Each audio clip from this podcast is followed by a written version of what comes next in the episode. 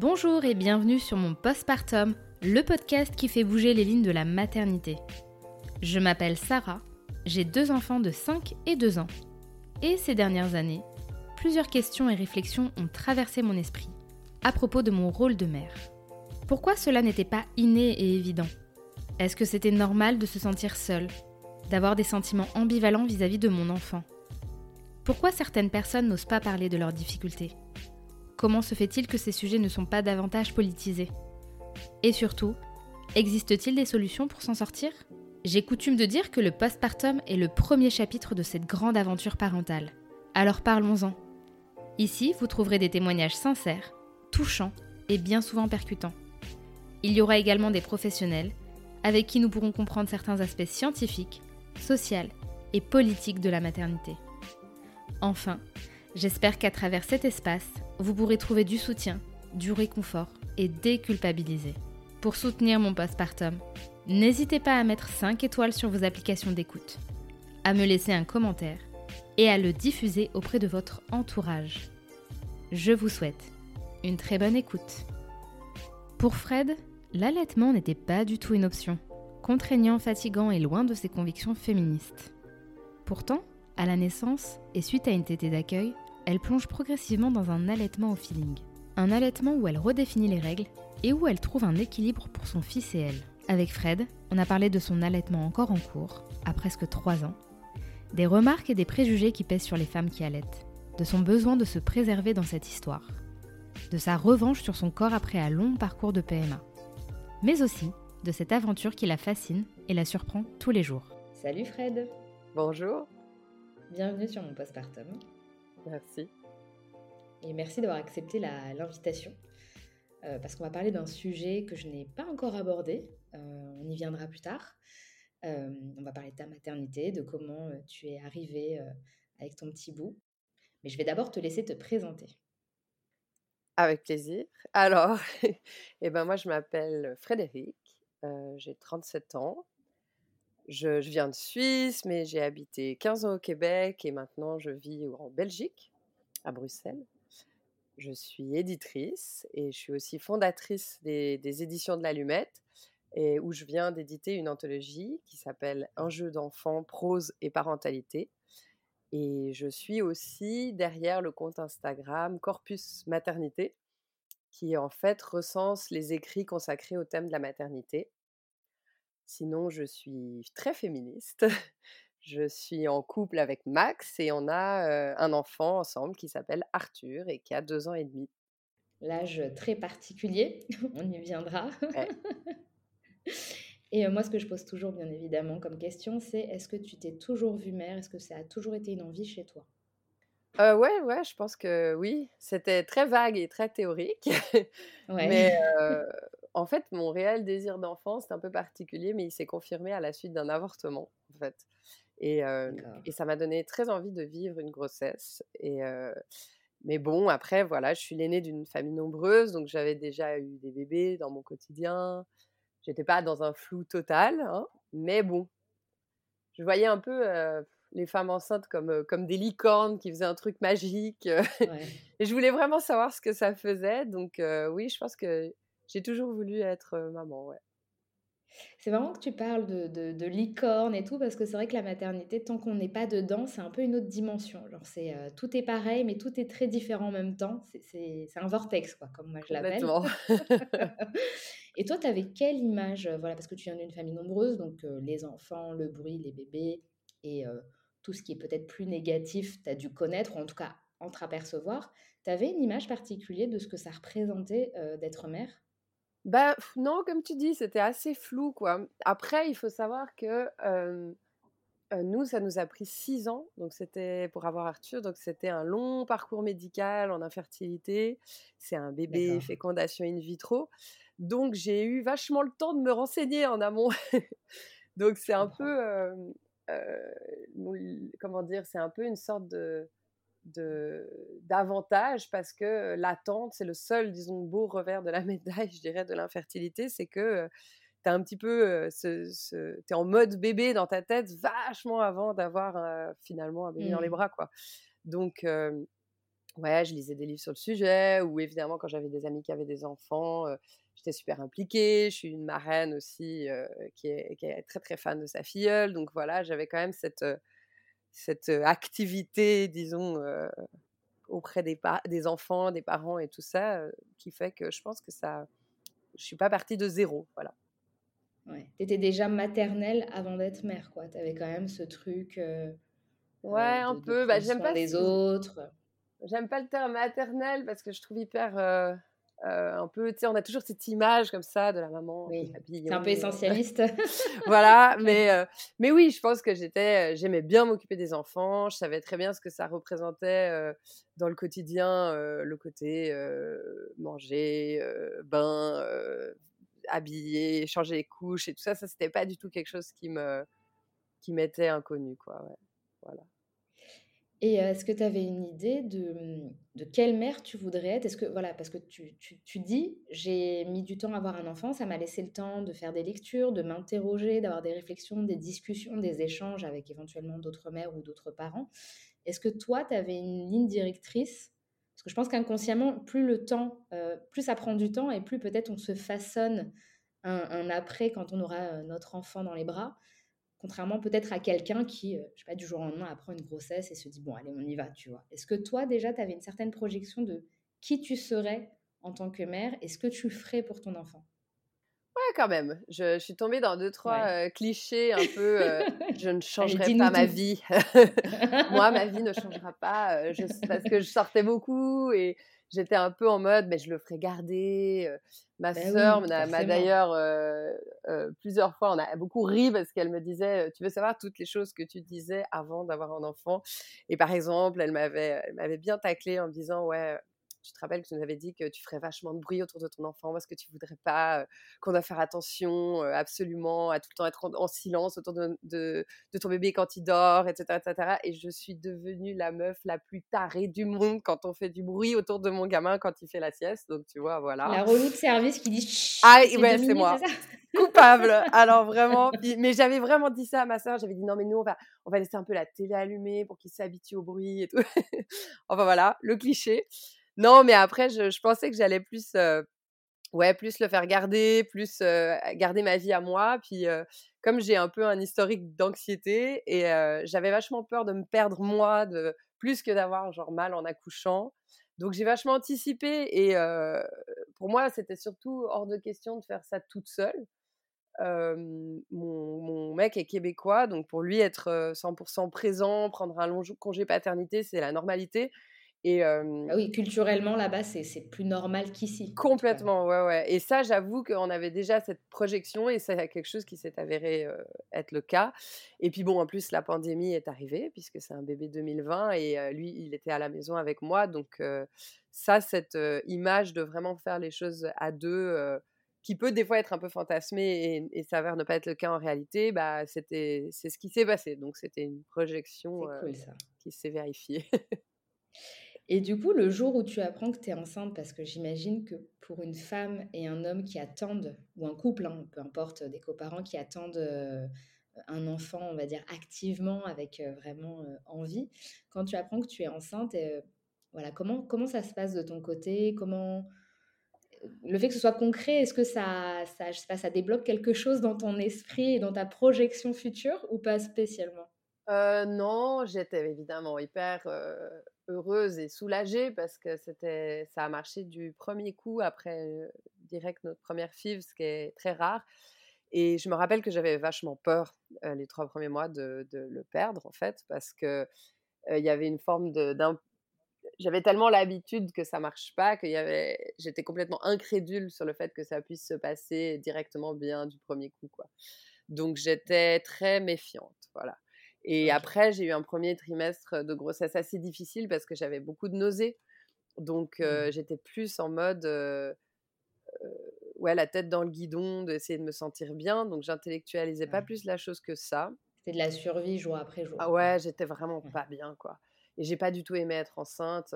Donc, spécifiquement, la grossesse en tant que telle, j'ai pas ouais, j'étais pas en train de réfléchir sur la, la parentalité plus qu'autre chose quoi j'étais j'étais juste mmh.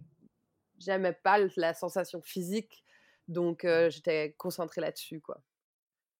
Et quand ça a commencé à aller un peu, parce que des fois on dit que voilà, le deuxième trimestre est quand même plus agréable, on sent le bébé, il y a moins de symptômes du premier trimestre, il y a un petit peu moins de fatigue avant de replonger vers la fin où on n'en peut plus. Ça, c'est la majorité, mais après, voilà, il y a des cas différents. Toi, pendant le temps où ça s'est un peu atténué, les symptômes de nausée, de fatigue, est-ce que tu as commencé à préparer activement l'accouchement, qui est bah, le marathon, on a l'impression Ou est-ce que, au vu de tes lectures, tu t'es quand même aussi focus sur bah, comment je vais gérer ma maternité, ma parentalité après, en fait? Alors, je me suis quand même pas mal euh, focusée sur l'accouchement. J'avais fait un peu de yoga prénatal et tout et tout. Mais j'étais assez open dans le sens où je me disais, je choisirais sur le moment, quoi. je me disais, bon, après, moi, je voulais pas particulièrement accoucher de sans péridurale. Moi, j'étais plutôt team drogue et moi. et du coup, voilà. Moi, c'était plus le truc qui me faisait le plus flipper, c'était ça. Et c'était de ne pas pouvoir avoir la péridurale. Mais j'avais, en fait, envisagé tout scénario. Je voulais être éduquée sur tous les sujets possibles, c'est-à-dire l'accouchement par voie basse, la césarienne, etc., pour me dire, OK, du coup, ce sera la surprise et au moins, j'aurai un minimum de connaissances mmh. sur ce qui va se passer.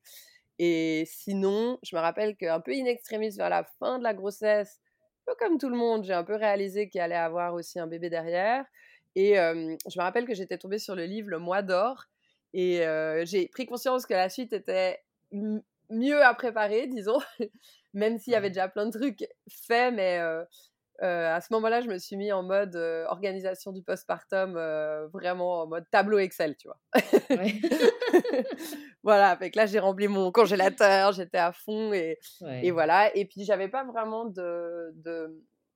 En fait, j'aimais bien, moi, je suis une, une recherchiste, quoi. J'aime bien lire sur tout et, et j'aime bien choisir sur le moment, quoi. Donc, en fait, tu te mets plein d'options et puis en fonction de comment tu es à l'instant T, tu choisis en fonction des options que tu voilà. mis. Euh, et je trouvais ça de toute façon absurde. Enfin, maintenant, quand j'ai des amis enceintes qui me disent ah, euh, préparation à accouchement et tout ça, euh, j'ai envie de ça. Et moi, dans ma tête, je me dis mais pour moi, c'est tout aussi bizarre que si tu me demandes ce que j'ai envie de manger dans six mois, quoi.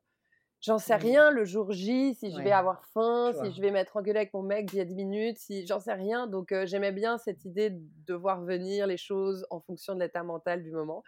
Et c'est pas plus mal en fait, parce que l'accouchement c'est quand même une grosse surprise, on sait jamais ce qui bah, va se passer. C'est un peu la vérité quoi. Donc du coup, je trouve qu'avoir un plan super fixe dans sa tête, ça m'apparaissait être un truc dangereux où j'allais forcément être déçue, ce qui est un peu vrai. Mmh. Et je pense qu'avec cette espèce de flexibilité, bah j'avais moins peur. Voilà, du coup, je suis arrivée un mmh. peu en mode on verra ce qui se passe et je sais un peu un minimum. tu flex. Voilà, c'est ça. c'est ça. Après, j'ai eu beaucoup de chance parce que j'ai eu un super accouchement dans une excellente maternité. C'était très long, j'ai fait 42 heures quand même, ah mais sans douleur. Donc voilà, j'ai dormi grâce à la péridurale que je souhaitais. Donc c'était un c'était un beau démarrage dans ma maternité. J'ai eu l'extrême chance d'avoir un bel accouchement. Bon, bah, c'est cool. C'est le plus important, j'ai envie de dire quand même. Complètement. Que tout soit bien passé, que tu en gardes un bon souvenir. Ouais. Et moi, je m'intéresse souvent à l'après. Enfin, pour moi, c'est quand même le plus. Euh, il y a beaucoup plus de choses à dire en général. Euh, et on a parlé d'un sujet euh, qui est l'allaitement. Mmh c'est un sujet que j'ai assez peu abordé sur le podcast parce que bah, je n'ai pas forcément trouvé d'invité où ça m'interpellait. Mais toi, quand tu m'as contacté, tu m'as directement parlé du fait que toi, tu t'étais pas spécialement projeté euh, comme une mère allaitante, qu'au contraire, tu n'avais pas, même pas évolué dans un environnement où c'était quelque chose de bien perçu, qui mmh. avait aussi un peu du féminisme. Enfin, je vais te laisser bien nous détailler, nous expliquer un peu ton, ton raisonnement, non, mais parce que c'est hyper intéressant, il faut le dire, de nos jours, voilà, il y a l'allaitement qui revient, entre guillemets, je mets ça vraiment entre guillemets au bout du jour, mais voilà, il y a un petit peu des clans, ça se clash parfois, moi je le vois sur les réseaux sociaux, où chacun veut prouver que c'est le mieux, et je trouvais que ton point de vue était intéressant parce que comme tu le dis si bien, voilà, toi tu te mets plein d'options et ta vie sur le moment et bah, parfois c'est ce qui matche le mieux. Mmh. moi ce que j'aimerais savoir c'est quelle était, euh, enfin quelle image tu avais justement de l'allaitement, des mères qui allaitent, comment tu voyais ça en fait? Euh, bah, en fait, euh, c'était probablement le sujet sur lequel j'avais le moins de flexibilité parce que je voulais pas allaiter. En fait, j'essayais de réfléchir là-dessus, je me disais, mais c'est absurde de faire un truc aussi demandant après un effort aussi intense qu'un accouchement. Enfin, je trouvais ça ouais, trop intense, je trouvais ça inégalitaire. Et effectivement, tu dis, il y avait une composante féministe dans ma réflexion parce que je me disais, mais du coup, je peux pas, le papa peut pas s'engager, enfin, du coup, son papa peut pas s'engager comme moi, ça va être un fil à la patte, ça va être hyper envahissant, tu vois. J'avais un peu la certitude que le, la sensation physique d'allaiter, ça allait me faire sentir le cliché, tu vois, comme une vache à lait. je trouvais ça presque un peu vieillot, quoi. je trouvais ça pas très moderne d'allaiter. Je, je, pense que j'étais très influencée par les, la, façon de voir l'allaitement des femmes des années 80, donc des personnes un peu comme ma mère, plutôt le côté un peu la badatérisation du corps, là, disons. Et ouais, c'est ça. Et d'ailleurs, je disais un peu à qui, veut qui voulait l'entendre avec une petite moue dédaigneuse que ça m'intéressait pas, tu vois, que j'aurais le médicament pour couper la montée de lait dans mon sac que c'était le truc dont j'étais sûre. Enfin bref, voilà. Et ça fait deux ans et huit mois que j'allaite, donc tu vois. Ah oui. Comme quoi. En plus, ça fait un moment, quoi. Ah ouais, ouais, ça c'est la surprise du siècle. Mais c'est vrai que je j'avais pas envie, quoi. J'avais pas envie par fatigue anticipée, en gros. Oui, parce que tu avais, avais, bien. Parce que c'est vrai que moi, j'ai allaité mes deux enfants deux ans, donc c'est quand même pas mal, hein, j'ai eu le temps de voir. Mmh. et c'est vrai que moi-même, un peu comme toi, je m'étais pas forcément projetée, enfin, je ne savais pas trop, mais je savais pas que ça engendrerait autant de fatigue. Pour le dire, moi, j'ai quand même ressenti quand même de la fatigue par moment, même s'il y a eu des moments très merveilleux et tout. Et parfois, quand je parle avec des futures mères ou des, des femmes qui se projettent, elles ont un peu cette idéalisation parfois de c'est très beau, euh, il va manger à la source. Enfin, tu vois, il y, a un truc un mmh. peu mère nature, un peu voilà.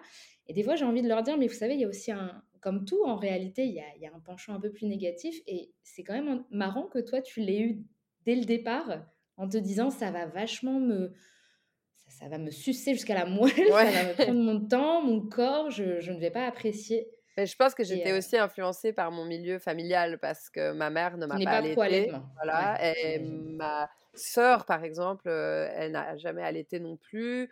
J'ai beaucoup d'amis autour de moi, c'était vraiment le strict minimum ou pas du tout. Donc, je sais pas du tout un domaine de la parentalité que je connaissais.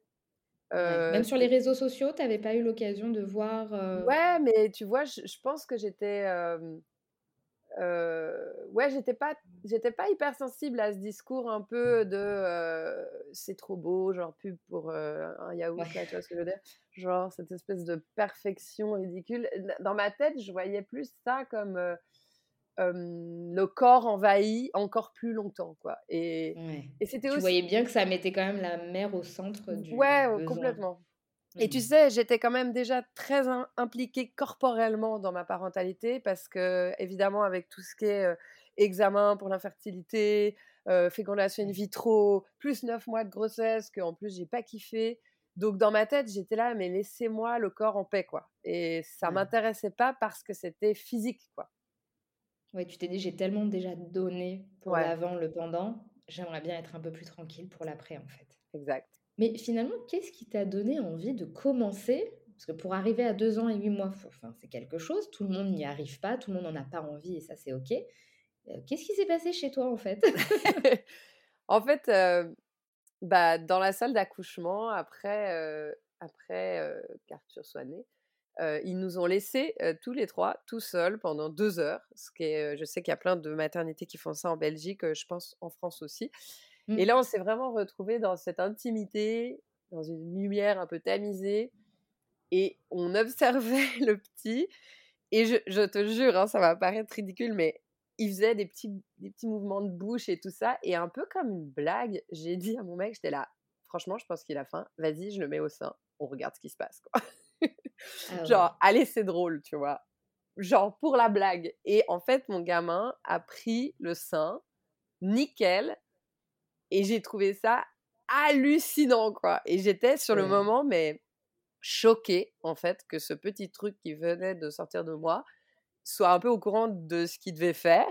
Et en fait, j'ai laissé le petit faire, quoi. C'est limite, c'est lui qui m'a appris, tu vois. Et C'est vrai qu'eux, ils ont le réflexe. C'est vrai que quand bah ouais. vous venez sur le, la poitrine ou le ventre, parfois il va grimper, grimper jusqu'à atteindre le téton et le prendre. Mais c'est aussi le privilège d'un accouchement doux, c'est que justement on avait cette, enfin, cette disposition mentale, cette, ce calme, le petit allait bien et tout et tout. Et, et du coup il a pu faire ce qu'il était censé faire, c'est-à-dire justement montrer des signes de faim et tout et tout. Et, et ouais, du coup, je, l'ai mis au sein et j'étais là, bon, bah, c'est simple, c'est pratique, ça fait pas mal. ok, quoi. Et je me suis dit, bah, tant que c'est pratique comme ça et que je trouve pas ça effectivement envahissant physiquement ou douloureux, bah, allez, on continue, quoi. Après, j'insiste sur le fait que c'est très structurel aussi, c'est-à-dire qu'il y a accouchement qui s'est bien passé. C'était aussi la, période de, du Covid, donc c'était les, les premiers confinements, donc il n'y avait pas de visite à la maternité.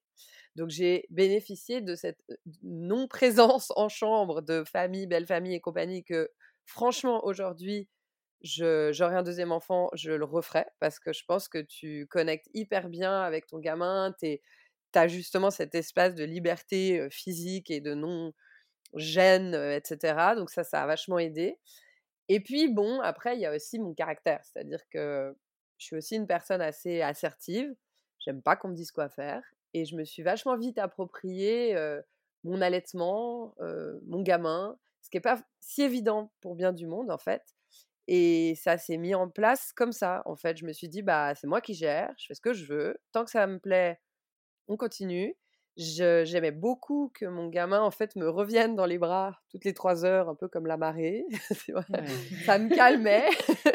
Belle image. Non, mais je, te jure, j'avais ça quand il était tout petit et c'était un moment où je me sentais en contrôle de la situation, tu vois, parce que tu es quand même flippé. Tu as un tout petit bébé dans les bras, tu te dis qu'est-ce qui se passe, je dois m'en occuper jusqu'à la fin des temps, qu'est-ce que j'ai fait? Et là, ça m'apaisait. Ah, tu peux pas faire grand-chose en même temps que tu allaites. Donc pour moi, ça a été des moments de méditation forcés, tu vois, de respiration. Ça me permettait de me recentrer un peu, de prendre conscience de ce qui s'était passé, de ce qui se passait. Et en fait, de par mon tempérament anxieux, bah, je me suis sentie bien dans ces moments-là. Du coup, j'étais là, bon, bah, on continue, quoi. C'était un peu le hasard, quoi. Donc en fait, même en allaitant, tu n'étais pas dans une toujours pas dans une certaine projection de je vais allaiter euh, jusqu'à je sais pas deux ans ou le sevrage naturel ou les trois mois ou les six mois qu'on peut parfois entendre. C'était vraiment ton ressenti sur le moment. Allez, on continue quoi. Exactement. Pas, j'ai pas du tout euh, euh, dans ma tête, je me disais je vais juste donner le colostrum. Oh bah juste une semaine ou deux. Oh, je pense que j'ai passé tout mon allaitement à faire ça je me suis jamais dit oh il faut au moins faire tant de temps parce que franchement maintenant que c'est lancé et tout ça. Dans ma tête c'était plutôt à partir du moment où il y a quelque chose qui me déplaît qui me gonfle qui m'envahit on arrête. Tant que c'est fun on continue. Et tu as eu des toi qui viens d'une famille voilà euh, j'imagine avec euh, un peu, il y a du féminisme derrière, de, l'indépendance, des revendications aussi quelque part, euh, et un certain peut-être dédain de l'allaitement. Est-ce que tu as eu des remarques euh, d'étonnement ou alors un peu sarcastiques ou au contraire non pas du tout? Bah, j'ai pas eu de remarques directes parce que bon, euh, j'ai clairement l'air de la fille qui va te répondre et pas se laisser faire. Alors je pense que les gens s'y frottent pas trop, ça aide dans la vie. Mais j'ai eu quand même des malaises, tu vois.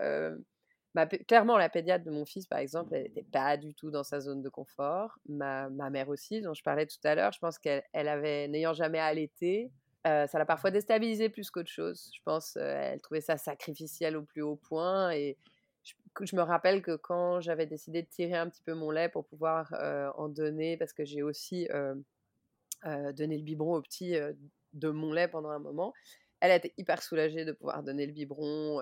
C'était plus quelque chose qu'elle qu'elle comprenait. Elle connaissait en fait. Voilà. Mais j'ai jamais été directement confrontée. Par contre, je pense que tu ressens très fort le fait qu'il y a vraiment ce stéréotype de la personne qui allait, qui est complètement hippie, tu vois, qui va forcément être une grande adepte de l'éducation positive, du maternage proximal, une personne, et puis alors laisse tomber, une personne qui allait deux ans et demi, c'est forcément une personne qui a aussi mangé son placenta et qui fait des incantations à la lune, enfin voilà. Socialement. Il y a un euh, package malheureusement qui est eh, Tu le vois, hein, tu le sens quoi. Puis tu vois même, il y a des petits trucs où des fois j'avais de la il y a des petits, ouais, des petits malaises, tu vois. C'est pas top quand tu dis que tu veux pas partir en week-end parce que t'aimes pas tirer ton lait, mais que ton enfant il a plus de deux ans, quoi. Les gens ils te regardent un peu en mode euh, What? Qu'est-ce qui se passe là? On a raté un épisode? Ouais, donc euh, quand même, tu sens que voilà, les allaitements longs, ils, ils sont complètement invisibilisés dans les pays comme la Belgique, la France, la Suisse. Et, et franchement, c'est pas prêt de s'améliorer parce que on se cache un peu, hein, je pense. moi, je pense qu'on n'en parle pas trop pour éviter les commentaires. Moi, moi je dis plus, hein, enfin du coup maintenant je fais ce podcast, donc voilà, c'est pas un grand secret, mais je dis plus que j'allaite encore, j'évite d'en parler un peu comme un vilain secret parce que ce serait juste trop long à expliquer quoi. Je, le, je suis sûre. Je pense qu'il y a une incompréhension parce qu'en fait l'allaitement c'est vu comme à la base comme quelque chose de nutritionnel, ce qui est vrai, mmh mais il y a quand même un grand penchant émotionnel, affectif, parce qu'il y a des hormones, il y a le contact, il y a les odeurs. De toute façon, euh, il faut avoir allaité pour comprendre cette euh, dimension-là, mmh. qui, elle, peut perdurer pendant des années en réalité, parce que quand je le vois, il y a des enfants euh, qui n'ont plus besoin de lait, typiquement. ils mangent très bien, solides, ils vont en crèche. on peut ne pas les voir pendant une journée, ils réclament pas. Mais à certains moments, voilà, il y a une tétée du soir, il y a la colère ou quand ils, sont malades. Et ça, c'est vrai que pour quelqu'un qui est habitué au biberon ou dans nos sociétés où c'est très, voilà, faut séparer rapidement, ou alors l'allaitement, ok, mais juste les premiers mois pour un peu, euh, mmh. voilà, c'est compliqué de faire tout un exposé. Euh, ah mon Dieu, oui. mais je reconnais que moi, j'étais, j'avais au début, en fait, j'ai très conscience de ce que les gens qui ne connaissent pas l'allaitement pensent de l'allaitement, puisque j'étais comme ça avant. Eh C'est-à-dire C'est ça qui est intéressant en fait. Moi j'avais cette idée que bon, passer un nombre de mois, euh, ça va, euh, tu peux boire du lait de vache, euh, avec cette espèce de, de, perception un petit peu de, il y a quelque chose de bizarre quand c'est trop long, quoi. Je ne sais pas comment dire. Et, et maintenant, bah, du coup, je, le discours un peu pas pro-allaitement parce que pour moi, c'est pas une espèce de guéguerre, tu vois. ça devrait pas en plus. Ça devrait pas, mais tellement pas. Mais chacun fait ce qu'il veut de ses boobs, quoi. Et, et je trouve que c'est. Il y a des trucs qui résonnent quand même en moi, comme par exemple les gens qui trouvent ça bizarre que ton gamin de deux ans boit du lait. Je leur dis oui, mais en même temps, toi, tu as bu du lait, je sais pas, pour ton petit goûter avec ta tranche de pain et ton chocolat jusqu'à quel âge en tant qu'humain, tu vois? Et des fois, ils vont te dire 4-5 ans. Je suis comme, bah, du coup, tu bois du lait. On s'en fout de quel lait tu bois. Tu vois ça, Pourquoi est-ce que ça te choque plus que ce soit du lait qui vienne de mes seins ou du lait qui vienne d'une vache? Et ça, bon, bah, j'avoue qu'avant, je pensais pas du tout comme ça et que maintenant, c'est l'inverse. Je trouve ça bizarre que les gens le voient pas comme ça. quoi. Oui, mais peut-être parce qu'en fait, derrière, il y a aussi une hypersexualisation du corps des femmes et qu'au bout d'un moment, il faut que tout le monde rentre dans les rangs à leur place et que le bébé ne doit pas empiéter sur la place tu vois, je pense qu'il y a quand même ce truc-là. Après, moi, je suis pas sociologue, j'ai aucune étude. Non, mais ouais, il y a plein de. Là, c'est de la psychologie de comptoir que je suis en train de faire. mais, je pense qu'il y a quand même une réalité par rapport à la, sexualisation des corps des femmes et qu'à bout d'un moment, euh, si tu donnes tout à ton enfant, qu'est-ce qui reste pour euh, la société, les hommes et autres, en fait? Après, c'est euh, culturel aussi. C'est très hein. inconscient, hein, tu vois. Je, je, pense que les gens ne le disent pas. Complètement. C'est très imperceptible, c'est très latent. Mais il y a un peu de ça parce que moi, j'ai déjà vu même des théories un peu incestueuse ou en gros bah, si t'allaites pendant longtemps c'est que j'allais dire il y a un truc. Ah mais il faut le dire parce que moi je trouve ça scandaleux ouais moi j'ai déjà eu ce commentaire. C'est vrai maintenant que j'y pense. Euh, euh, et c'est je trouve ça quand même assez grave d'associer constamment euh, ça à quelque chose de, de malsain de sexuel de d'immoral alors que comme tu dis ben il a besoin de lait ça le réconforte et puis voilà on a tous des, des petits trucs réconfort. Pourquoi est-ce qu'il l'aurait pas lui aussi? Mais c'est vachement culturel. Hein. Moi, je, me disais souvent, j'aimerais bien aller dans un pays pendant deux mois où c'est hyper normal d'allaiter son gamin jusqu'à trois ans, juste pour voir c'est quoi la vibe, quoi. Mmh. Parce que. ouais, ça serait cool de voir ça. Ça dépend comment on a été éduqué par la société qui nous entoure, quoi, sur le sujet. Et, et on est tellement pas, c'est tellement quelque chose qui est, qui est une sorte de, petite discussion secrète derrière des portes closes entre bonnes femmes, soi-disant, que je veux dire, regarde, même les vêtements sont pas adaptés. Je veux dire, si tu veux trouver des vêtements qui sont pratiques pour l'allaitement et que tu, tu n'es pas forcément en mode très féminine, par exemple, moi j'ai un, style vestimentaire qui est très basique et tout très jeans, t-shirt noir, je, ne suis pas très coquette et tout ça. Et puis j'ai galéré, quoi. Et, j'avais l'impression que tout ce qu'on me proposait, c'était. Il y, avait trois pauvres marques, super moches. Enfin bref. Et, ah non, c'est dur. Hein, c'est absurde de se dire à quel point la société fait semblant que ça n'existe pas. Mmh. C'est ça que je trouve fou. Ou que les femmes. Des endroits dédiés, en fait. Aussi, complètement. Je crois que c'est 80% des femmes qui allaitent et qui retournent au travail allaitent dans leur voiture, enfin, tirent leur lait dans leur voiture ou dans les toilettes. Les toilettes Mais franchement, les gars, c'est quand même dingue. quoi. c'est quand même dingue. Bon, espérons que ça, que ça change hein, progressivement. Je sais pas, mais bon, j'espère quand même. Et là, j'aimerais savoir si toi, tu avais eu des difficultés au cours de ton allaitement. Est-ce qu'il y a des moments où tu as eu envie d'arrêter? Parce que tu disais, tant que ça reste un plaisir, que ça m'accapare pas non plus trop, que ça soit pas douloureux, ok. Mmh. Mais on le sait, l'allaitement, c'est comme tout, hein, c'est pas linéaire. Il y a des périodes où ça peut être plus difficile, où on te sursollicite parce que c'est, bah, ça fait partie un peu du package parfois. Est-ce que ça t'est arrivé? Oui, mais après, c'est vrai que mon parcours d'allaitement, il est assez peu représentatif de la réalité parce que j'ai quasiment eu aucune difficulté. J'ai jamais eu de crevasse ni de douleur. J'ai eu 4-5 engorgements au tout début parce que je faisais beaucoup de lait, mais c'est tout quoi. Et mon gamin, comme je disais, il a directement bien bu sans difficulté. Ça a complètement contribué à ce que je continue. C'est, mais c'est rare, c'est pas du tout. Enfin, ça, c'est vraiment les étoiles se sont alignées, on va pas se mentir, c'est le pur bol, quoi. Mais après, comme tu dis, faut pas se mentir non plus, c'est un investissement de temps inouï. Moi, j'ai fait toutes les nuits pendant des mois. Ça, je dois avouer que la chose que j'ai trouvée le plus dur, c'était ça, c'était la fatigue de, bah, du coup, l'ultra présence, quoi. Oui, parce que précédemment, tu disais qu'avec ton compagnon qui est québécois et qui a un vrai partage, parce que politiquement là-bas, c'est mis en place différemment, où euh, voilà, on peut se partager les congés, etc. Mmh. Le fait, toi, d'avoir le pas sur l'allaitement, ça mettait quand même forcément une petite inégalité. Quand bien même il aurait pris le bébé une partie de la nuit, mmh. Euh, le bébé, au bout d'un moment, il veut boire du, du, lait, il va pas, enfin, on peut pas dévisser nos seins et, enfin, tu vois, ouais. pas, ça n'existe pas encore.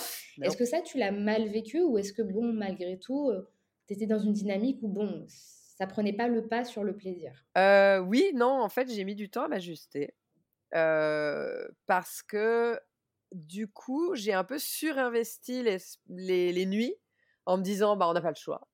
Et c'est comme ça, puisque c'est moi qui décide, c'est mon choix, eh bien, en gros, je dois assumer mon choix et prendre cette part de travail-là. Et bon, il s'avère que mon copain, il était plus ou moins d'accord avec ça.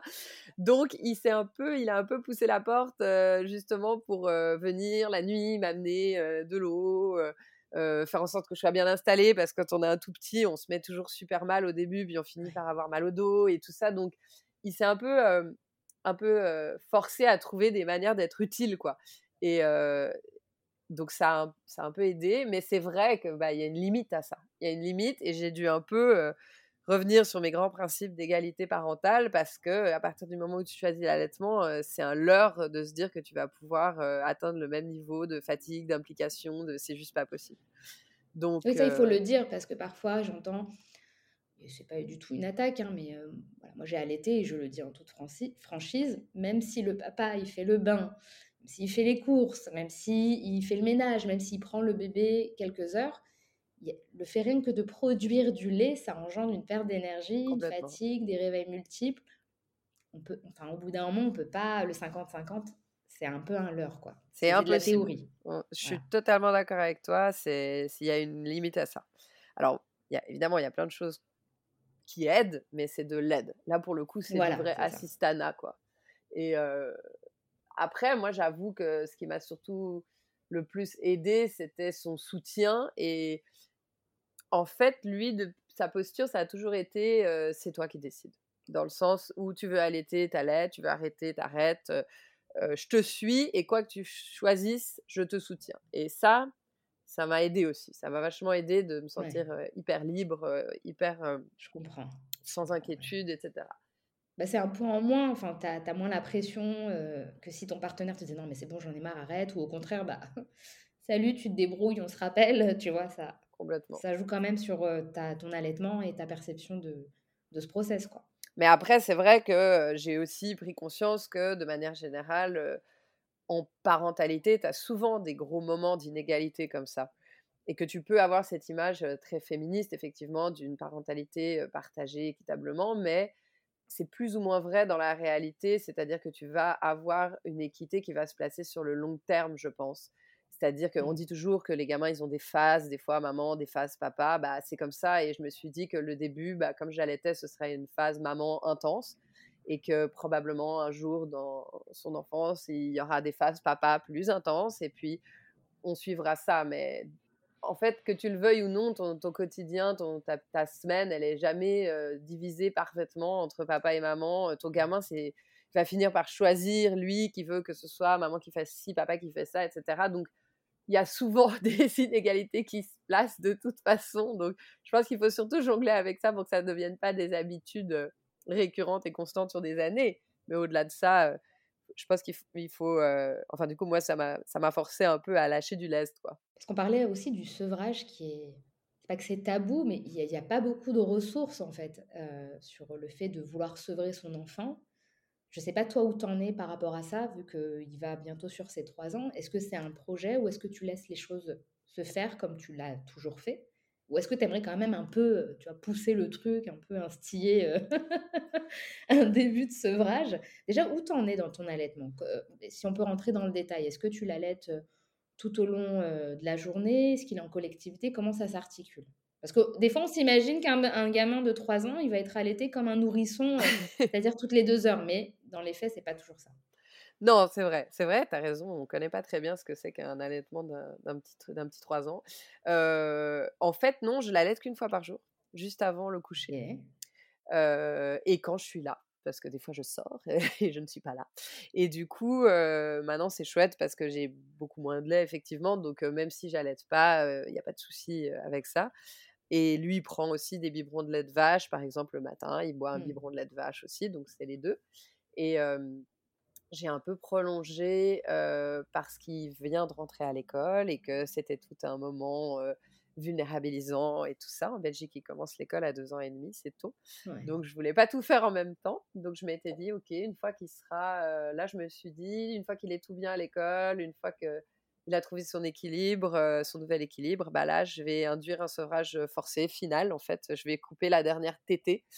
Mais j'ai toujours fait comme ça, en fait. J'ai réalisé que sans le vouloir, j'organisais mon sevrage depuis qu'il a genre six mois. En fait, chaque fois que quelque chose me plaisait pas, bah, changer de technique ou j'en mmh. par exemple au tout début j'en avais marre d'être à la demande donc j'ai mis des horaires fixes alors là il y a plein de gens qui vont dire faut pas faire ça et tout ça mais moi j'en avais rien à foutre j'étais là bah c'est où j'arrête tout où on fait ça?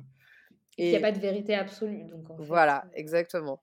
Et après, dès qu'il y avait une tétée qui m'énervait, ou je sais pas, je me sentais envahie, c'était un moment de la journée, j'avais plus envie, etc. Dès que j'étais plus dedans, je supprimais. Donc ça s'est fait hyper progressivement. À un moment, j'en pouvais plus de me lever la nuit. J'en avais marre. J'ai un enfant qui dort pas très bien la nuit. On a fait un sevrage nocturne radical, net. C'était maintenant euh, de 7h à 6h du mat. Il n'y a pas de lait, quoi. Donc, euh, alors pareil, c'est un peu... Et il a été OK, je veux dire... pas tout de suite. Ça a été difficile?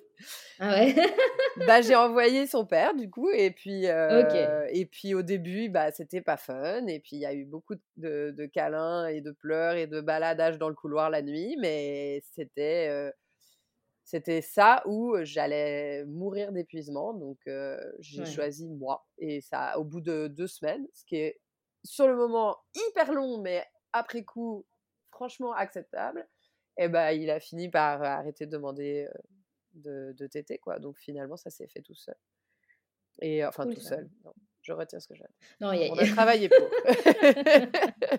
non, mais c'est bien parce que finalement, tu parles d'inégalité, mais voilà, dans les moments où toi, ça y est, tu baissais un peu les armes, j'en ai marre, bah, c'est cool que le conjoint il prenne le relais. Et... Complètement.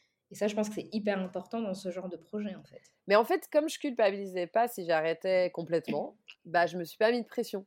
Et c'est un peu comme ça que ça s'est en fait étiré. Mais franchement, j'ai fait mille plans de, de, de changement d'allaitement. Je pense que j'ai participé à dix groupes de parole sur le sevrage. enfin bref.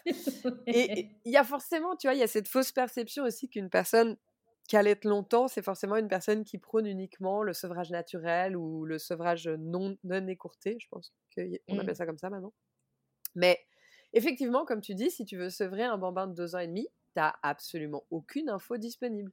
Les podcasts, les groupes de parole, tu es en décalage total parce que de manière générale, c'est plus des personnes qui ont des enfants de 3, 6 mois, 1 an éventuellement. Mais. Passer deux ans, ça devient. bah, il n'y a pas de référence, quoi. les gens sont très peu accompagnés là-dedans. Puis plus ton gamin est grand, pire c'est. Et c'est finalement plus difficile parce que ton enfant, il s'oppose, parce qu'il des fois il parle. Moi, mon fils parle, donc ah s'il n'est pas content, il s'exprime.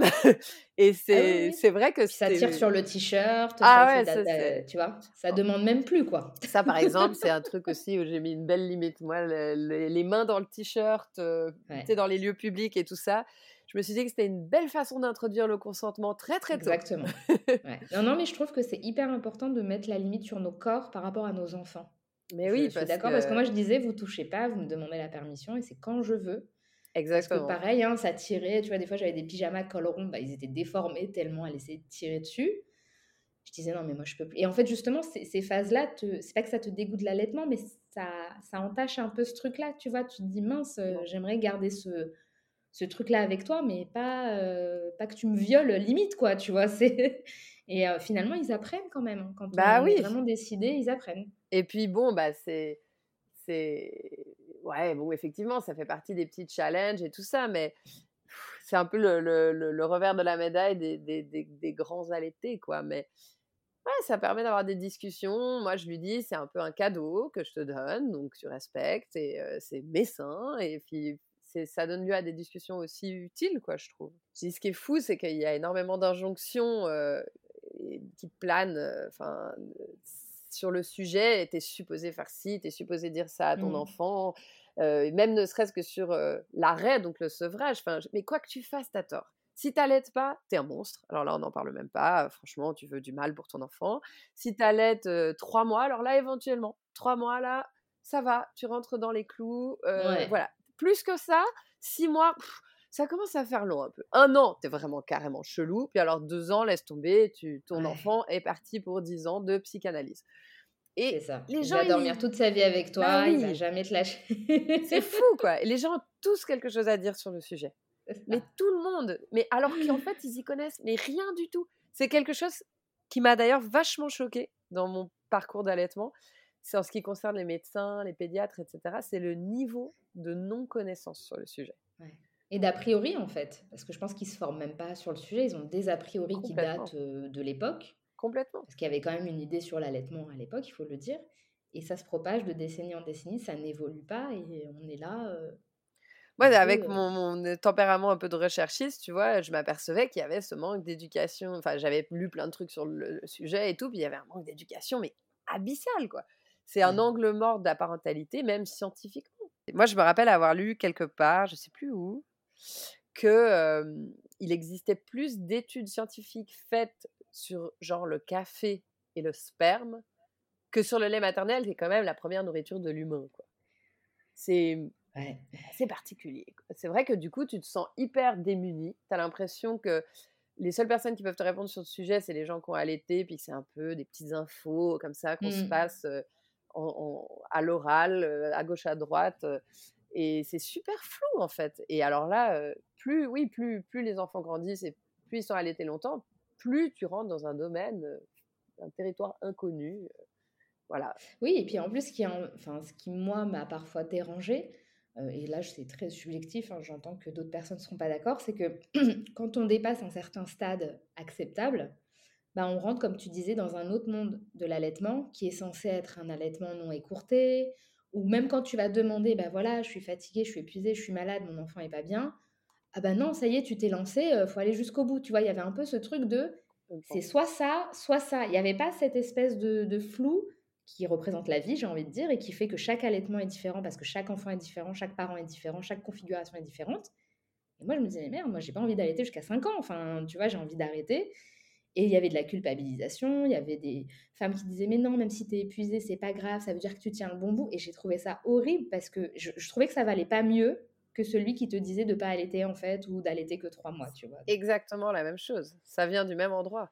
Mais, moi, j'adore parce que ma sœur, euh, avec qui je, suis très proche, a jamais voulu allaiter. Et du coup, les deux, on est vraiment mes deux situations totalement opposées, dans le respect le plus total des choix l'une de l'autre. Et je comprends, mais totalement, pourquoi ma sœur n'a pas allaité. Et je vois, mais complètement les avantages, euh, le, enfin, l'intérêt général. Je comprends. Et elle, à l'inverse, des fois, elle, elle, elle, elle, voyait comment ça se passait de mon côté. Mais ah ouais, ok, ça c'est intéressant, je comprends. Le... Oui, c'est ça. Et, et, du coup, il n'y a vraiment pas de, de, bonne façon de faire. Et euh, je pense qu'il faut vraiment, les, comment dire, il faut vraiment, enfin, oublier cette espèce d'image euh, super stéréotypée de des mères, des parents, qui d'ailleurs touche tout domaine, hein, allaitement, éducation, etc., etc., parce que c'est des images de, de magazines, quoi, qui correspondent à aucune réalité, aucune réalité. Mais bon, c'est dur. ouais. c'est ça. Et là, du coup, où t'en es, en fait Parce que là, on est sur une tétée. Ouais. En vrai, de loin, voilà, ça passe pas beaucoup. On pourrait se dire, oh, elle pourrait faire ça jusqu'à ce que l'enfant, il en ait marre. C'est possible que ça n'arrive pas encore tout de suite. Est-ce que tu as un plan là d'attaque pour les prochains mois pour essayer de la faire sauter cette tétée Parce que finalement, bah, c'est vraiment qu'un challenge particulier, tu vois, il n'y a pas plein de tétés à enlever, plein de trucs et tout. Est-ce que déjà tu es en train de, de, peaufiner ton plan ou tu te laisses aller et voir comment lui il va, il va se sentir dans les mois à venir? Non, ouais, non, je me base en fait pas tant sur euh, lui. Enfin, oui, c'est faux, c'est mmh. un mix. C'est que, comme je disais, une fois qu'il est tout bien à l'école et que la, les nouvelles routines relais à l'école sont bien euh, établies. Là, moi, je pense que je vais couper un peu net, en fait. Je pense que je vais lui expliquer parce que j'ai envie de passer un été sans allaiter. Et ça, c'est plus pour moi, pour le, le confort du corps, pour euh, j'aime bien la, la, période aussi printemps-été. Moi, je considère que je suis un peu en fin de postpartum. Alors, c'est un long postpartum, mais je, ma matrescence, elle s'est fait super progressivement. Et sur d'autres points aussi de rééquilibre, de, de, me retrouver moi en tant que personne, j'arrive à un stade où je pense que ce printemps, cet été, bah, je vais avoir terminé la phase bébé. Et ce serait le point final. Parce que, par exemple, il vient de. Il est propre. Euh, il y a plein de petits signes comme ça, de petites choses de bébé qui sont terminées. Et, euh, et c'est le dernier, le dernier truc, en fait, qui me rattache. Euh, à, à, la petite enfance, voilà. Et en fait, je me dis, bah ouais, je, je, vois un peu mon été comme une sorte de, de le début de la suite, quoi. Et je pense que je vais lui parler. Ouais, j'ai, moi, je me, j'utilise aussi beaucoup les livres. Euh, donc je me suis trouvé deux trois bouquins qui sont en anglais mais euh, assez chouettes qui parlent de fin d'allaitement pour des plus grands. Puis on se pose et moi j'avais fait ça déjà pour le sevrage nocturne, ça avait bien marché. Puis je, vais lui dire, je vais lui dire, écoute voilà, maintenant tu es un grand et maman elle a plus de lait et puis j'ai plus envie et puis c'est comme ça et puis euh, et puis bah il va bouder et puis après bah ça va être sa nouvelle réalité et puis il va s'adapter quoi. Mais tu sais, enfin bon après j'ai Petite anecdote, hein, je me permets, j'ai sevré ma fille, elle avait 23, non 25 mois. J'en pouvais plus, c'était l'été aussi, parce que du coup, en fait, comme il faisait chaud, on repartait sur un délire de régression, de voilà, je tête la nuit pour, tu vois, des fois, il y a des trucs comme ça qui se passent et tu maîtrises pas, et je n'en pouvais juste plus du tout, alors qu'elle commençait à faire ses nuits et tout. Et j'ai une amie qui m'avait donné l'astuce de mettre un peu de curcuma sur les seins parce que ça changeait l'odeur, ça changeait la perception et les enfants sont très sensibles à ça. Moi, je m'y attendais pas. Je me suis dit, non, mais ça va foirer, mais j'étais tellement désespérée que je l'ai fait. Je me suis badigeonnée, donc tu vois, j'avais des seins bien jaune, orange, néon, tu vois. C'est pour te dire à quel point quand on est prête à tout. Et euh, j'ai mis mon petit ma petite brassière d'allaitement. En plus, c'était l'été, donc chez moi, je pouvais être un peu, voilà. Et ça l'a choquée. Elle n'a pas osé téter en fait, je lui dis écoute, euh, ouais, non, mais c'était, mais vraiment, je m'y attendais pas. Je lui dis écoute, ça me dérange parce que c'est vrai que l'allaitement, ça commençait à me saouler physiquement, ça me dérange, ça me fatigue. Regarde, en plus, j'ai des taches comme ça, c'est pas agréable. Et en fait, elle m'a juste dit ça va aller, maman, et elle m'a caressé, tu sais. Oh, ah, mais il est trop mignon parce que je me dis, les enfants, quand on leur explique, ils ont quand même une certaine empathie et une compréhension du truc, tu vois. Parce que comme toi, bah, à deux ans, ça parle, tu peux un peu euh, verbaliser. Et elle s'allongeait juste à côté de moi et j'ai donné direct tu vois, un biberon d'eau, un biberon de jus, tu vois, des trucs qui sont quand même agréables pour elle et qui peuvent faire une sorte de compensation, un peu de tétine, tu vois, vraiment, je l'ai entourée de plein de trucs. Et en 4-5 jours, c'était plié. Mais moi, je sais pas, je me suis, ouais, comme toi, je m'inquiète pas trop. Et j'essaie déjà un peu de le rediriger sur certains trucs d'apaisement avec moi.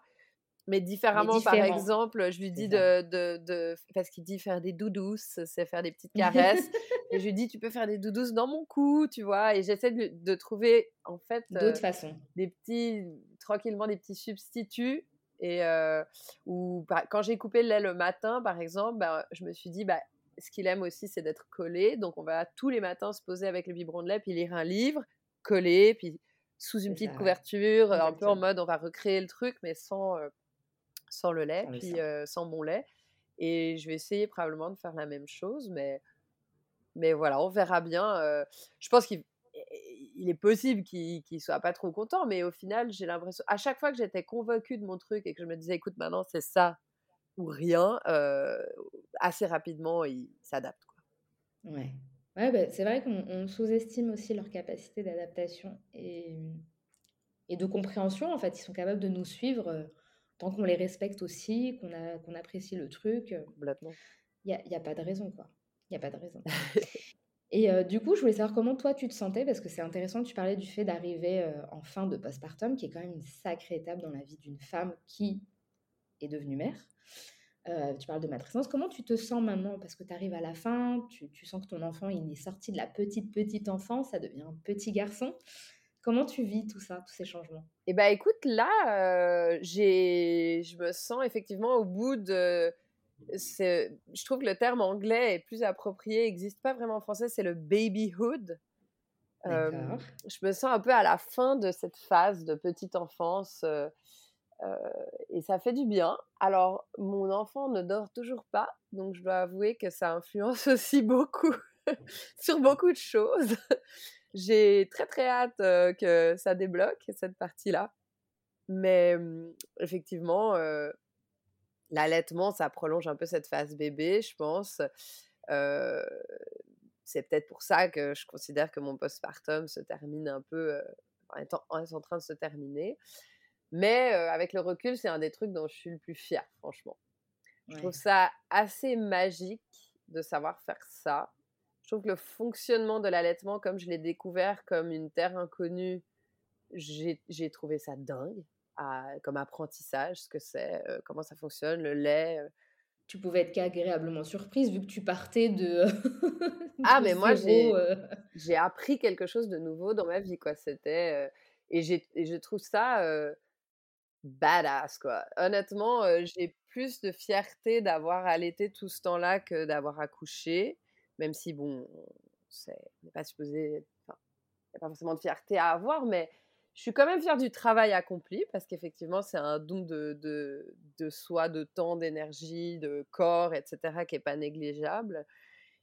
Et, mais c'est pas, tu vois, c'est pas, je pense quand même avec le recul que c'est pas étranger parce que avoir fait un parcours de PMA et faire derrière aussi de manière aussi inattendue un allaitement long, je pense qu'il y a aussi une question de revanche du corps.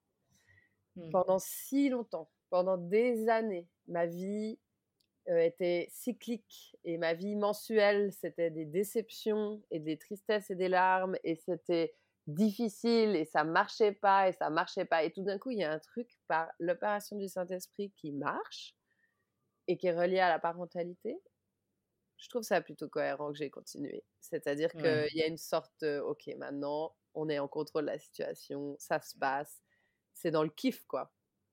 Et, oui, parce que ça vient de ton corps et c'est toi qui choisissais. Donc, euh, Et voilà, et il y a quelque chose de peut-être un peu de, de, de l'ordre de la réparation, tu vois? Je veux pas faire de la psychopop à deux balles, mais c'est vrai que euh, il y a une fierté du corps qui a pendant longtemps, avec lequel j'ai été frustrée pendant longtemps, fâchée et triste. Et là, bah, tout fonctionne et c'est beau et c'est rassurant et je sais pas comment dire. Donc, donc ouais, je suis fière, ouais. Je suis fière d'avoir fait ça. Je, me sens heureuse et, et extrêmement cool d'avoir fait autant de temps d'allaitement pour mon fils. Voilà, c'est ça. et donc, pour conclure cette discussion, j'aimerais savoir si tu as des projets que tu souhaiterais nous, nous raconter ici, en avant-première, ou des choses qui sont déjà en cours, que ce soit en lien avec la maternité, parentalité ou autre, peu importe. je te laisse. bah, j'ai pas de projet, euh, enfin de projet nouveau, mais mon dernier projet qui en fait est, assez récent, c'est cette publication, cette édition de, cette anthologie qui s'appelle Un jeu d'enfant, qui est en fait le but de cette anthologie, c'était de réunir des témoignages sur la maternité, sur la parentalité. Et je suis assez fière de la sortie de ce livre parce qu'à la suite du mouvement Mon Postpartum, on on a tous pu ressentir, il y a eu un vif besoin de dire la parentalité telle qu'elle est vraiment, avec ses hauts, ses bas, loin de l'image d'épinal qu'on essaie de nous vendre et qui correspond à aucune réalité.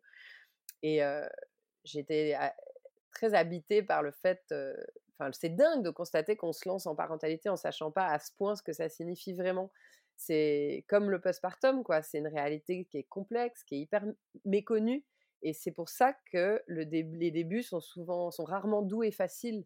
Et les parents sont mal avertis, ils ont plein de fausses représentations. Et les jeunes parents, ils se retrouvent, les nouveaux parents se retrouvent souvent désemparés. Et du coup, c'est un peu ça qui a boosté l'envie de réunir plusieurs textes sur la parentalité parce que je voulais faire du bien aux gens qui envisagent de devenir parents, aux nouveaux parents, aux personnes qui vivent une parentalité qui sort aussi des schémas classiques et raconter le vrai, le sale, le travail, les défis que ça représente, juste pour que les gens ils se sentent plus seuls ou inadéquats ou qu'ils se sentent plus obligés de taire leurs difficultés pour tendre un peu vers un truc plus authentique, pour normaliser l'imperfection, etc. Donc, et après, moi, je suis une grosse geek de littérature et ça me permettait de faire d'une pierre deux coups et de redonner un peu ces lettres de noblesse à la thématique de la parentalité, mais en littérature, quoi. C'est rendre la, la parentalité visible ailleurs que juste dans des guides pratiques, c'est important. ça a un haut potentiel littéraire, la parentalité. Il y a énormément d'émotions, de beauté, de profondeur dans les sujets qu'en découlent. Quoi. Donc, donc voilà, j'ai fait l'édition de ce livre qui est sorti en octobre dernier avec une équipe d'auteuristes dingues. et j'en suis super fière. Voilà, et j'aimerais que l'univers entier le lise. T'as bien raison. Voilà. Bon. Bah, écoute, merci beaucoup euh, Fred pour cette euh, discussion super intéressante qui, je l'espère, apportera euh, sa pierre à l'édifice dans ce sujet qui est l'allaitement, qui n'est pas toujours simple. J'espère que ça donnera des tips, des petites billes comme ça, ou ça fera bouger un petit peu les lignes dans l'esprit de certains et certaines. je te dis à bientôt Fred. Merci beaucoup pour l'invitation. je t'en prie. Salut. J'espère que cet épisode vous aura plu.